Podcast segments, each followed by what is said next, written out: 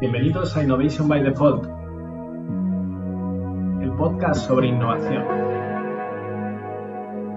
En cada capítulo compartiremos con todos vosotros las técnicas y herramientas más innovadoras en lo que a desarrollo de servicios y productos digitales se refiere.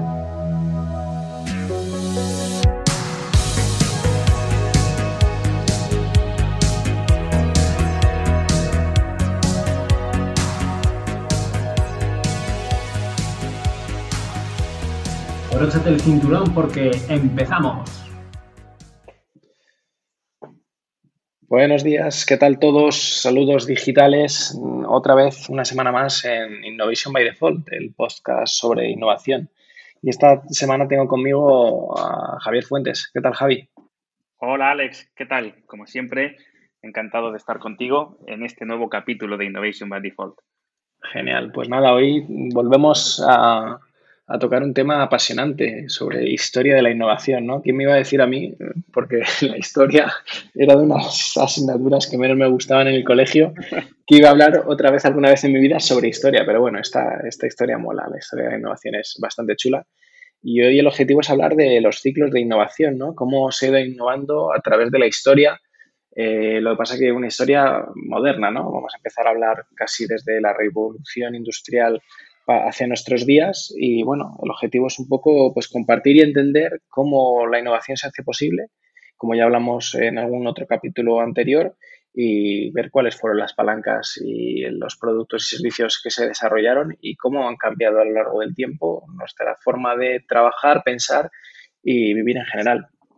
Sí, es que realmente eh, es, es apasionante el tema y, y pese a que nos vamos a centrar en la última parte, últimos dos siglos, ¿no? De estos ciclos de innovación, nuestras olas de innovación, eh, esto se podría hacer extensivo, seguramente a lo mejor en otro capítulo, yendo más atrás, ¿no? A, todas las revoluciones eh, que, la innovación ha traído consigo y cómo, de un modo que se ve claro en retrospectiva, la innovación ha sido pues el motor del avance. Si pensamos todos los, eh, los avances de tecnología económicos que hemos tenido, han venido dados por no momentos puntuales, sino periodos puntuales donde se han hecho algunos cambios significativos, disruptivos, que han traído pues eh, esas palancas para, ir hacia adelante. Así que creo que es un tema fantástico y, esperemos poder resumirlo en, el capítulo de hoy, al menos esta última parte de los ciclos.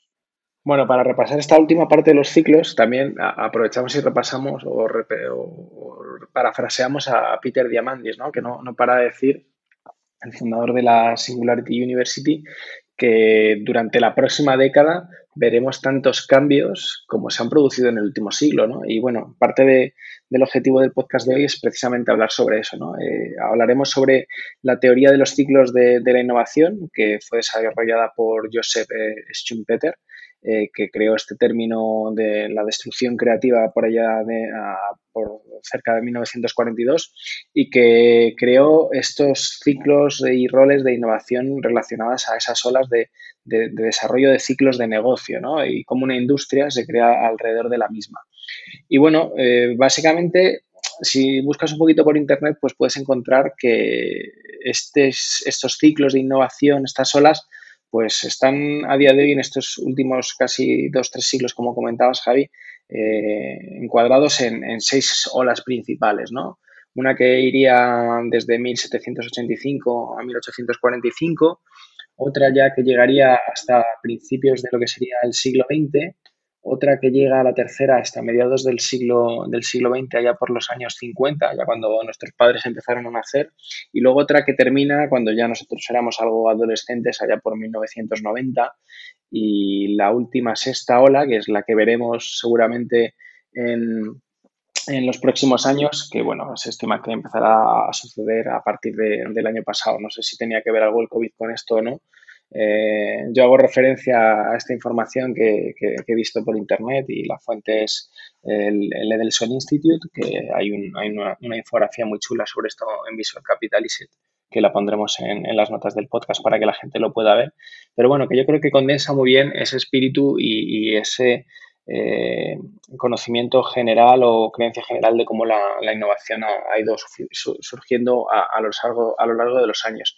Y una de las cosas casi más eh, eh, significativas, y por eso también hacía menciona a, Peter Diamandis, es el tema de que los ciclos de innovación cada vez, cada vez se, van reduciendo mucho más. Y por eso a lo mejor estamos hablando únicamente de los 200, 300 últimos años porque es cuando todo ha cambiado muchísimo más de lo que de, cómo conocíamos ¿no? el, mundo que, poníamos enfrente de nuestros ojos.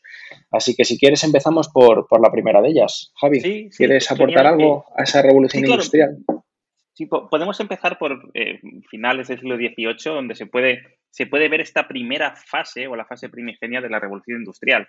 Esto es eh, previo a la, fase en la que llega después la máquina de vapor o el, ferrocarril, y es esa parte donde las primeras fábricas textiles empiezan a, aparecer, donde se hace un uso ya práctico industrial de la energía hidroeléctrica con, turbinas que, funcionaban eh, con agua. Y aquí se ve como esa primera industria moderna, con el concepto que tenemos todos en mente, que empezó a producirse. Esto ocurrió, como digo, año 1785 aproximadamente, aunque también, como decía antes, no podemos atribuirlo a un punto concreto, sino sería una, e, una época, varios años en los que estos avances se fueron conjugando y dieron lugar a esta primera eh, revolución de innovación o este primer ciclo que podemos, que podemos considerar y que, como podéis todos ya suponer, dio pie a, la revolución industrial que todos tenemos, todos tenemos en mente, que es, ya el momento en el que aparece eh, la máquina de vapor, aparece el ferrocarril, la revolución ya del, acero y esas fábricas que tenemos todos en mente, ¿no? de, esa, de, esa Inglaterra industrial con, todos esos avances que se, que se produjeron. Así que estas serían las dos primeras y que si vemos los tiempos, ocurrieron de manera más o menos, más o menos cercana. Fijaos que entre la primera, que se puede datar de 1785, a la segunda, en 1845, pues bueno, hubo casi un margen de unos, de unos 60 años, que como antes comentabas, Alex, pues se va a ir acortando en el resto de, olas de innovación que vamos a ir viendo. Eso eh, ya era algo de lo que repasábamos en su momento, si te acuerdas, en el episodio 10 que hablábamos de los, de los hubs de innovación.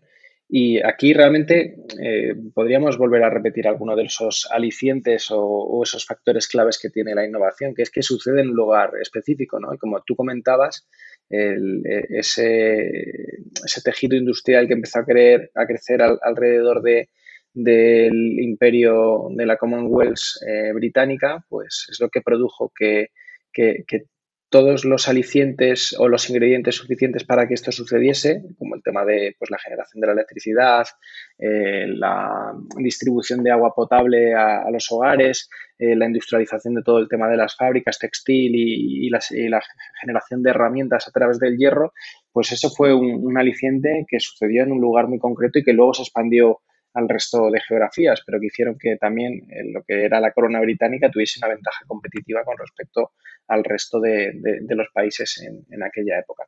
Genial, pues nada, si quieres pasamos a la segunda, que va en torno a lo que sería esa evolución o cómo se apalancó alguna de las invenciones de esta primera ola y crearon otra serie de, de elementos como fueron la máquina de vapor en sí, ya de forma eh, generalista y aplicada con los trenes y también el descubrimiento del acero para empezar a fabricar y construir eh, mejores elementos y mejores eh, productos, pues trajeron consigo un avance también sustancial para, para toda la, industria del Reino Unido. ¿no? Aquí es evidente que esto pues empezó a hacer que grandes eh, naciones empezasen a crecer, como fue el, caso de Estados Unidos, que también lo discutimos en este episodio número 10 que mencionábamos hace un rato, y como también el ferrocarril fue un poco el que hizo de cohesión eh, de los Estados Unidos en sí, porque al fin y al cabo eh, los Estados Unidos no dejaban de ser mm, concentraciones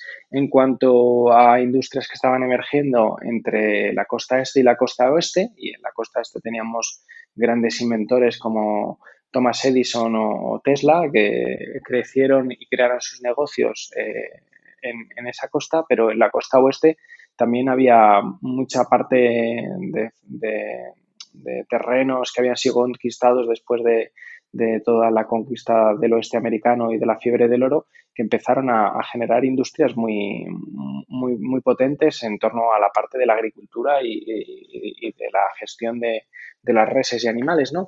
Entonces ahí en, esta segunda ola que estamos hablando, allá 1845, finales, eh, finales de ese siglo XIX, pues eh, hicieron una cohesión lo suficientemente potente para que toda la red de ferrocarriles de los Estados Unidos empezase a creer y empezase a crear conexiones más potentes de lo que era la bahía de San Francisco con, la costa oeste, principalmente Nueva York. ¿no? Entonces, bueno, sirvió para estructurar y generar eh, nueva logística, movimiento de personas y mercancías que, por ejemplo, hizo que eh, estos Estados Unidos empezasen a emerger como potencia mundial de lo que vimos luego durante, durante la explosión del, siglo XX, ¿no? Y que comentamos en su momento también con Silicon Valley, ¿no? Esa concentración de innovaciones alrededor de una industria, pero que a lo mejor si no hubiésemos tenido el ferrocarril en su momento, pues no hubiese sido también posible el intercambio de conocimientos, personas y, procesos con el resto de la nación, ¿no?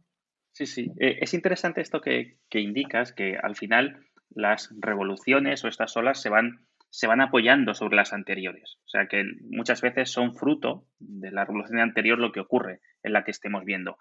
Y otra cosa interesante es que según avanzamos en estas olas que vamos a ir viendo, es como que se van incorporando pues, más países o más individuos o ámbitos distintos a, a, esa innovación. Como decías al comienzo, las primeras estaban muy localizadas en su origen, pero vamos a ver cómo las siguientes revoluciones están mucho más distribuidas. Y ese fenómeno no deja de crecer según vamos avanzando.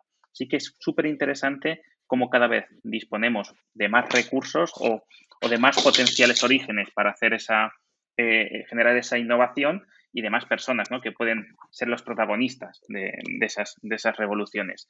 La siguiente, que, es, que, es, que viene bastante encadenada y que cada vez se parece más ¿no? al, podemos entender mejor cómo ha definido nuestro, nuestro presente actual, sería la, que se llama la tercera, la tercera ola, que está ubicada ya eh, en el siglo XX, a, comienzo del siglo XX, y aquí tenemos pues algunas innovaciones disruptivas que, vamos, que son fácilmente identificables. Podemos hablar aquí ya de la energía eléctrica, de los primeros sistemas de energía eléctrica, los primeros dispositivos que usaban esa, esa energía eléctrica, la comunicación por teléfono, que, se puede datar de esos, de esos comienzos del, siglo XX, y también la introducción del, motor de combustión interna. Eh, aquí podemos hablar obviamente de, Henry Ford y cómo algo eh, tan sofisticado como, como, esos vehículos que fabricaron consiguió hacer no un bien eh, de lujo, sino un bien un bien pues, más cercano a, la población y que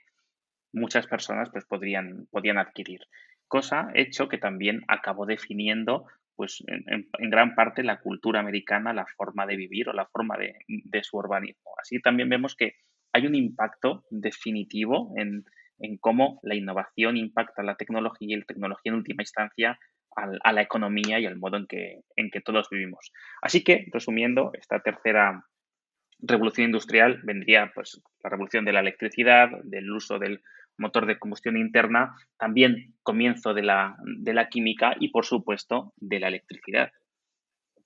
Aquí hay un aspecto súper interesante a comentar sobre Henry Ford, ¿no? porque al fin y al cabo fue el inventor de, de la cadena de producción. ¿no? Hasta el momento eran los trabajadores los que se movían dentro de las fábricas para cometer determinadas tareas. ¿no? y, Henry Ford poniendo una línea de producción donde el, coche era el que se movía y el trabajador, eh, o el, sí, el trabajador en la fábrica ejecutaba una tarea específica y, la generación de, esos perfiles especialistas en, una materia, ya sea pues ensamblaje de neumáticos, los motores, pues bueno, eh, consiguió reducir los tiempos de producción de muchas de sus fábricas, ¿no? Y, hizo que el Model T, como comentabas, fuese un éxito brutal, ¿no? Yo creo que también eh, ese pensar desde el primer, desde el primer principio de cómo estábamos haciendo las cosas y cómo las podemos cambiar si empezásemos de cero, aplica muy bien también a, lo hemos hablado en algún momento también, a, a, la filosofía de Tesla, ¿no? Y es que me hace mucha gracia el hecho de las nomenclaturas de los coches de Tesla y el primer modelo revolucionario o el primer gran éxito que tuvo Ford, que fue el Model T, ¿no? Entonces yo creo que ahí también Elon Musk ha, ido eh, intentando hacer un pequeño homenaje a Henry Ford con, los diferentes modelos y coches que ha ido lanzando y cómo él también está cambiando ese paradigma de la industria del automóvil como hizo Henry Ford. Y curiosamente eh, ha vuelto a los orígenes o principios donde por aquellos años eh, comienzos del siglo XX ya había vehículos eléctricos y estaba toda la guerra entre Tesla y, o sea, Tesla, la persona y, Edison en cuanto a la, como comentabas antes, la electricidad, ¿no? La elegía, lo que sea, la corriente alterna y la corriente continua, los diferentes beneficios y toda la industria que luego creció y las grandes corporaciones que crecieron alrededor de, esta industria, como fue General Electric, que llegó a ser un gigante durante el siglo XX de, una magnitud tremenda y que estaba en todas las industrias y estaba presente en la vida diaria de cada uno de nosotros, ¿no? Entonces, bueno, aquí sí que vemos, como decíamos antes, que esos periodos se van acortando. La primera ola, 60 años, la segunda se estima en 55 y ya esta tercera estamos reduciendo solo a 5 décadas, ¿no? 50 años desde los 1900, 1950. Pues nada, si quieres, saltamos a la cuarta, ¿no? Que es un poco lo que decías tú. Es, curioso cómo se va apoyando eh, cada, cada, ola en la anterior. Y aquí tenemos retroalimentaciones, ¿no? Cómo la química eh, empezó a generar derivados en, los petroquímicos, ¿no? Y cómo el, todo lo que sería la industria del petróleo empezó a creer, eh, o sea, a crecer y a despegar de forma, de forma diferencial, disruptiva y empezó a ser el motor principal de muchos países, tanto emergentes como países como, Estados Unidos, que, estuvo al frente del mercado durante muchísimos años. Y aquí tenemos un montón de infografías que puedes encontrar por internet, ¿no? Donde compara eh, las empresas eh, que lideraban los principales, las principales bolsas mundiales eh, a finales de la época del siglo XX versus las que lo, dominan en el siglo XXI, ¿no? Y se ve que hay un claro cambio eh, de esta industria del petróleo a una industria 100% tecnológica. Y en esos 40 años, desde 1950 a 1990,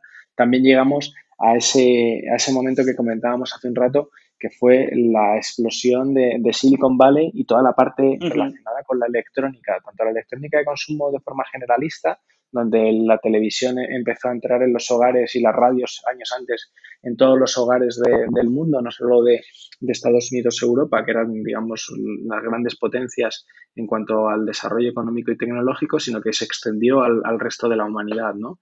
Y parte de esa extensión también vino determinada por otra de las grandes innovaciones o los, digamos, las industrias más disruptivas que hicieron que el siglo XX fuera lo que, lo que es a día de hoy, que es la aviación, ¿no? Todo el tema del el comercio internacional y los tratos y comercios entre diferentes eh, países se aceleró gracias a poder saltar el charco en cuestión de horas en vez de tirarte semanas en, en un barco que cruzase desde Estados Unidos a Gran Bretaña, por ejemplo, ¿no? Y aquí eh, encontré el otro día una anécdota curiosa de una persona a la que atribuye en parte un poco el fenómeno de la globalización, que es Malcolm McLean, no sé si has oído hablar alguna vez de, esta persona, fue la persona que inventó los contenedores, no los contenedores del cloud computing, etcétera, etcétera, sino los contenedores que van en los barcos y que, y que luego ensamblas dentro de un camión, ¿no? Pues esta persona ya por 1956 hizo un cambio en la configuración de, los barcos donde él siendo, él tenía una empresa de transportes, él era, había sido camionero, se había dado cuenta precisamente de esto, ¿no? que era muy ineficiente eh, toda la labor de estiva cuando llegabas al puerto y los estibadores se dedicaban y pasaban horas y horas colocando en, en, la cadena, o sea, en, la bodega del barco todos los materiales que ibas a exportar, ¿no? Pues eh, esta persona, Malcolm McKean, pues hizo precisamente una de las cosas que ya hemos dicho, o sea, Malcolm McKean hizo precisamente lo que habíamos comentado hace un momento, pensar desde el primer principio. Eh, y básicamente lo que hizo es cambiar la configuración de las bodegas de los barcos para adaptarlas a esos contenedores que él había inventado, ¿no? Y gracias a ello, pues el, el tráfico mundial del transporte marítimo, pues eh, en los últimos años ha crecido de forma exponencial, ¿no? Y básicamente ya lo vimos hace poco con, el problema que hubo en Egipto con, hmm. el barco que, que se quedó encallado en el canal de Suez, ¿no? Pues bueno, eh, dependemos mucho más de cosas que llevan mucho tiempo funcionando y que muchas veces no, no prestamos mucha atención a, la misma. Así que nada, vamos a, reducir cinco años más la siguiente ola, la quinta, te la dejo, Javi. Pues, pues la, siguiente, eh, igual que las anteriores, diría que es que no se puede entender la, quinta, la quinta ola, que ocurre ya a partir de los 90 y que ya es muy, muy cercano a nosotros, digo que no podemos entenderla sin, sin la anterior. O sea, la, la creación, descubrimiento, la fabricación del semiconductor ha definido por completo esta, eh, esta ola. En esta época, que, diría que todavía estamos viviendo, Alex, que va desde los 90 hasta, hasta nuestros días, 2020, 2021, eh, hemos tenido cambios eh, muy significativos, pero creo que los, los más llamativos podrían ser em, la creación de Internet, de esa red digital que ha cambiado el mundo en términos de que ha eliminado barreras que había antes. Es cierto que es una herramienta de comunicación que ha hecho pues, que puedas generar negocios en cualquier parte, que puedas comunicarte con cualquier parte y que puedas crear al final productos y servicios que puedas ofrecer al mundo desde, desde cualquier sitio. O sea, es un cambio de paradigma tan radical que todavía estamos viendo eh, a dónde llevará, porque no, no es claro dónde podrá acabar todo, todo esto que comenzó con la creación de Internet. Igualmente, el, la, herramienta que, hace que funcione Internet y que es la industria que, se creó casi desde la nada, como es el software, y que ahora mismo es una de las industrias principales, por no decir la principal del mundo, es también algo que, pese a que existía antes de esta ola, hemos visto pues ese crecimiento explosivo y cómo el software ya forma parte de cualquier ámbito de, nuestra vida. Todos los dispositivos que usamos, de un modo u otro, tienen algún tipo de, código y programa que hacen que, que funcione. Y también, eh, relacionado con, las anteriores, tendríamos pues todo, todo el tema de los, de los medios de comunicación. Internet, eh, sobre todo en las, las, partes más cercanas en el tiempo, ha, propiciado que el discurso no sea unidireccional, sino que la gente pueda empezar a, participar o que pueda empezar a dar su opinión de manera más, más abierta. Basta con ver como ahora nos podemos informar desde Twitter, nos, nos informamos con información procedente de individuos con respecto a la información monolítica que llegaba antes de las cadenas de televisión o de los gobiernos a través de, sus canales.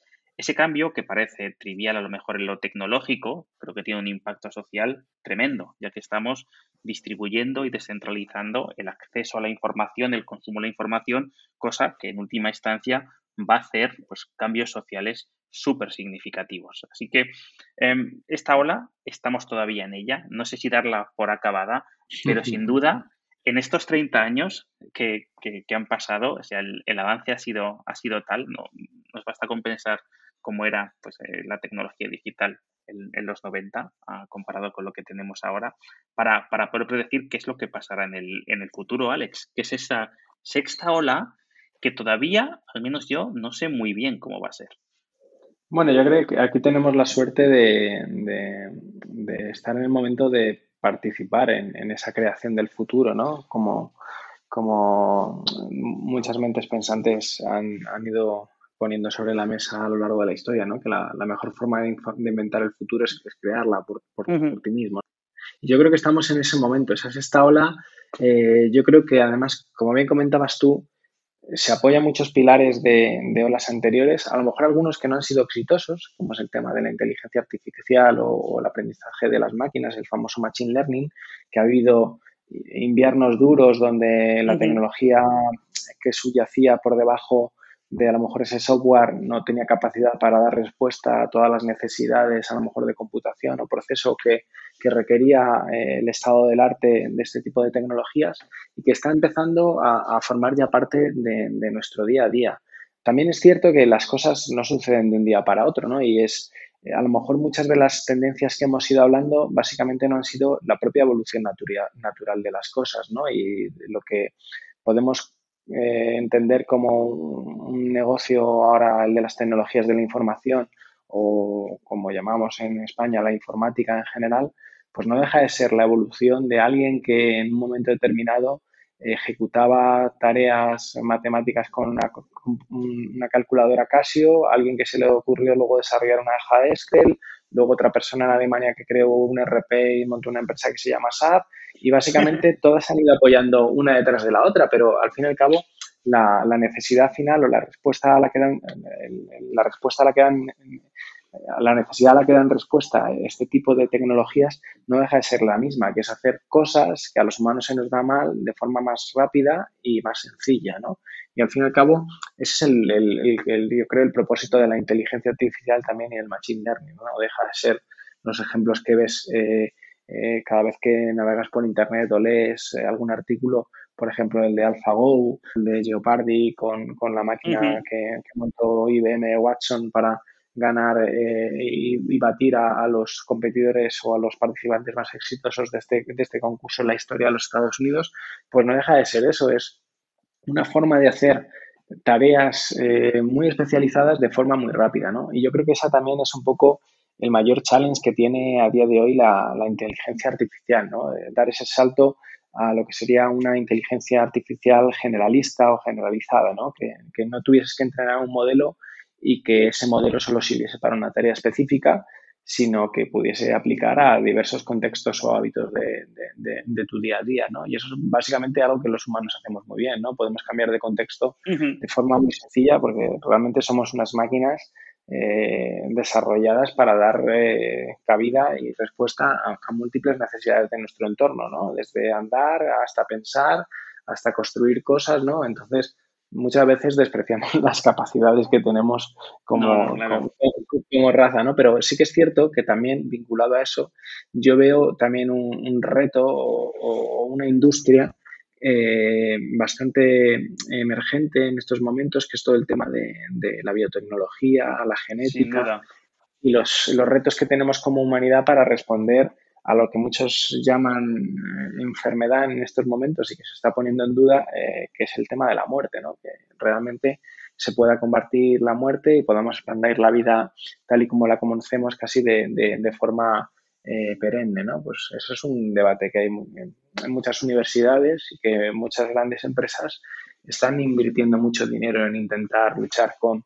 contra ese envejecimiento, ¿no? Y bueno, hay muchas teorías por ahí que si eh, eres bastante curioso y buscas por internet, donde muchas organizaciones están viendo cómo, afrontar este problema, ¿no?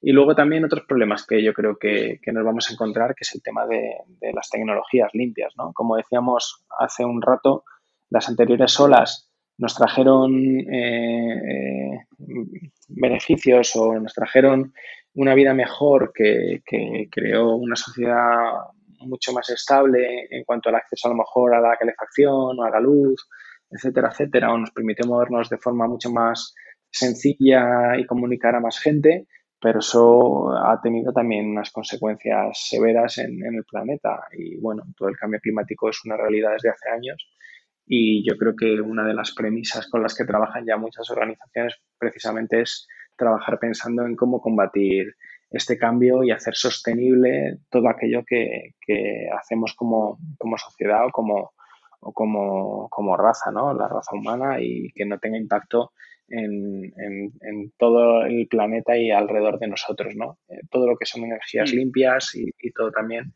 yo creo, un poco de, de la robótica. Y luego también aunque volvemos a lo mismo, algo que se apoya eh, y que seguramente tenga muchos puntos de interconexión con todo lo que ya hemos hablado ahora, como es otra vez eh, la carrera, la segunda ola de la carrera espacial que estamos viendo en, los últimos años, por no decir meses. O sea, eh, es una locura el, el, hype que hay con esta industria y como empresas como SpaceX, nuestro querido Elon Musk, están creando una industria y están empezando a, revitalizar una industria que estaba latente y dormida y que había quedado totalmente olvidada por muchos de nosotros, ¿no? Que habíamos eh, en nuestra infancia soñado con vivir en Marte y bueno, lo único que nos habían dado es Facebook para ver qué hacían nuestros amigos de Erasmus en la universidad, ¿no?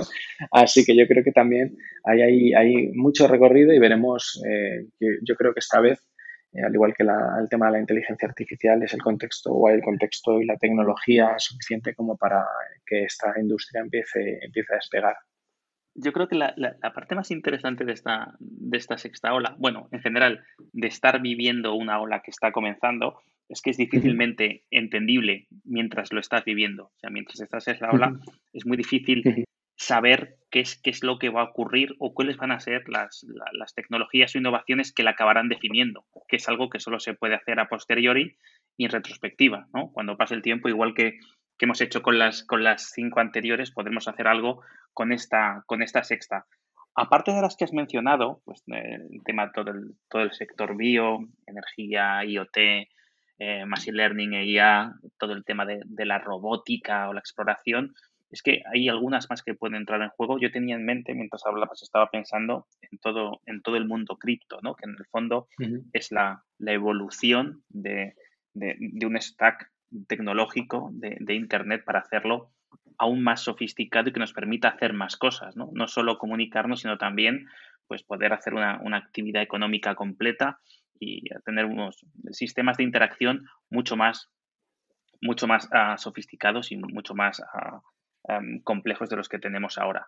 Y creo que, que, que, en ese caso en particular, que es un tema que me interesa bastante, eh, a veces me pregunto, ¿dónde va a ocurrir esta, eh, esta, sexta, esta sexta ola? Igual que tenemos puntos geográficos específicos que definieron dónde ocurrieron las, siguiente, las, las, las pasadas olas, eh, tengo, la, tengo la impresión que, que, igual que hablamos en otro capítulo sobre esas, eh, esas ciudades eh, de startup o, o esos, uh -huh. esos, hubs de innovación, eh, tengo la, la, impresión de que tal vez la, la, siguiente revolución, la siguiente ola, no ocurra en ningún sitio, sino que ocurra en, en la nube, ¿no? sino que ocurra en, en, en blockchain, en empresas que, que, están incorporadas en una blockchain. En, en el metaverso. Sea, ¿no? Sí, sí, que sea algo radicalmente distinto a lo que, a lo que ha ocurrido hasta ahora, ¿no? Porque estamos ya por completo deslocalizando dónde ocurre y, y, también el modo en que ocurre. Imagina que habrá mucha uh -huh. gente de muchos sitios distintos colaborando en un entorno que es compartido, que es virtual y que, y, y que en, el, en, el, que cualquiera puede participar. Y ahí tal vez es donde se produzcan esas innovaciones disruptivas o esos cambios eh, que veremos. Es que me parece interesantísimo, ¿no? Cómo cada revolución eh, pues, se va sofisticando y se va extendiendo a, más ámbitos geográficos, incluso hasta eliminarlos, y, y a más partes de la población del, del planeta. Hombre, aquí es importante lo, que tú comentas, que también este tipo de cuestiones eh, han ido afectando a la estructura social y, los estratos de, de, cada una de las sociedades que han ido eh, surgiendo alrededor de estas olas o que han vivido estas olas. Y yo creo que esta no será mm, para menos eh, una excepción, ¿no? Y lo que dices tú, yo creo que estamos en una ola que será mucho más virtual, eh, y mucho más descentralizada. Yo creo que sería la cuestión aquí. Uh -huh. pa, pa, la, la, las olas anteriores nos trajeron la globalización y yo creo que estas nos van a traer la virtualización o la descentralización de los recursos. Es decir, hoy en día eh, cada vez más personas hablan el inglés como, como segunda lengua o como lengua de negocios. ¿no? Yo creo que eso va a permitir acelerar que eh, realmente haya un mercado eh, mundial de recursos y no tengas que estar pensando en si tu empresa está en Estados Unidos, en la India o en Japón, ¿no? Que vas a ser mucho más flexible a la hora de contratar recursos, el trabajo va a ser mucho más fluido y dinámico y las estructuras anteriores que hemos conocido a nivel de sociedad, de familia o de instituciones uh -huh. y empresas van a ser algo totalmente diferente a lo que veamos en, en, en las próximas décadas. Sí, es que la, la, eh, hay una idea que me, que, que, que me gusta pensar, es que eh, si pensamos en alguien que estuviese viviendo, por ejemplo, la segunda o la tercera ola y, uh -huh. y le, le, pidiésemos que, que, inten, que, intentase predecir cómo sería el futuro, ¿no? O cómo serían las siguientes olas, pues estoy casi convencido de que no tendría ni una sola pista. Y de todo lo que dijese, seguramente estaría, eh, estaría errado. Y nos pasa un poco lo mismo aquí, ¿no? En el momento que estamos, eh, si intentásemos pensar un poco más allá, ¿qué vendrá después de esta sexta ola? Diría uh -huh. que, es, que nuestra capacidad para predecir con éxito es, es, es limitadísima y que hay muchas Hombre. cosas que serán consecuencia de la sexta que, que hagan que, que, cambie por completo nuestra percepción de, de, qué es lo que podría venir después.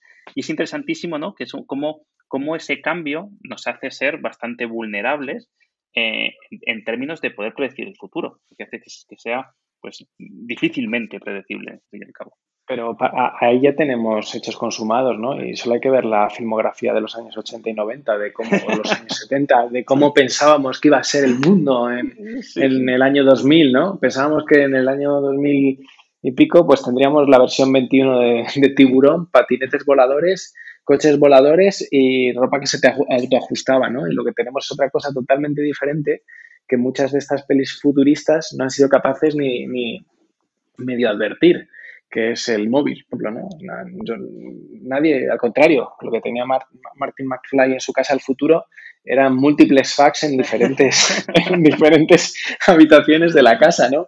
Que hoy lo pensamos y suena pues a, bastante bastante lejano, ¿no? ¿Dónde quedaría el fax? y, no sé, yo no conozco a nadie que tenga fax a día de hoy y no conozco a nadie que haya utilizado el fax en los últimos cinco años, ¿no? Entonces, la verdad es que la, capacidad que tenemos como, como, individuos y como sociedad para pensar en el futuro es bastante limitada, porque hay muchos contextos y, luego trabas y limitaciones que, acaban apareciendo, ¿no? Entonces, los famosos cisnes negros, ¿no? Que, que han pasado en los, en los, últimos años, como el 11S o como la pandemia, pues todo este tipo de cosas que tampoco son predecibles hacen que también como sociedad, sin, darnos cuenta, cambiemos. Y seamos incapaces mm, de percibir qué cosas están, o las primaveras árabes, ¿no? ¿Quién te iba a decir a ti que un tío que había desarrollado una herramienta para poner fotos de los amigos de la universidad, pues iba a tener una, una red que permitiese que movilizase a toda una nación como Egipto, ¿no? Y que derrocase un, gobierno, ¿no? Pues eso, vamos, suena a peli de ciencia ficción y, de novela negra, ¿no? Pero yo creo, estoy tratando de pensar alguna peli que allá por mi infancia hubiese eh, avistado medianamente lo que sería el futuro y la única que se me viene a la cabeza es juegos de guerra con la famosa guerra virtual creada a través del niño pensando que era un juego, ¿no? Pues bueno, es la que más cercana ha estado a, pensar en lo que ha sido a día de hoy Internet y todo, toda la sociedad que se ha construido a través de Internet, del móvil, las aplicaciones digitales y, la sociedad que, en la que estamos a, día de hoy, ¿no? Así que bueno, ya veremos. No, yo, yo aquí sí que no lanzo apuestas, ¿eh? No me, no me, atrevo, no me atrevo a intentar imaginar eh, cuáles serán los, caminos que nos deparará el futuro. Sí, yo, creo que en cualquier caso tú y yo somos optimistas tecnológicos, ¿no? Y, vemos siempre como la, toda la parte positiva de estos, de estos cambios. Y de hecho, si miramos atrás, pues se puede confirmar que, estas revoluciones han ido dando solución a problemas que, tenía, que tenía la humanidad. No obstante, Alex, creo que tiene sentido dar, bueno, algún comentario sobre cosas que a lo mejor no pueden ser, no son tan positivas, ¿no?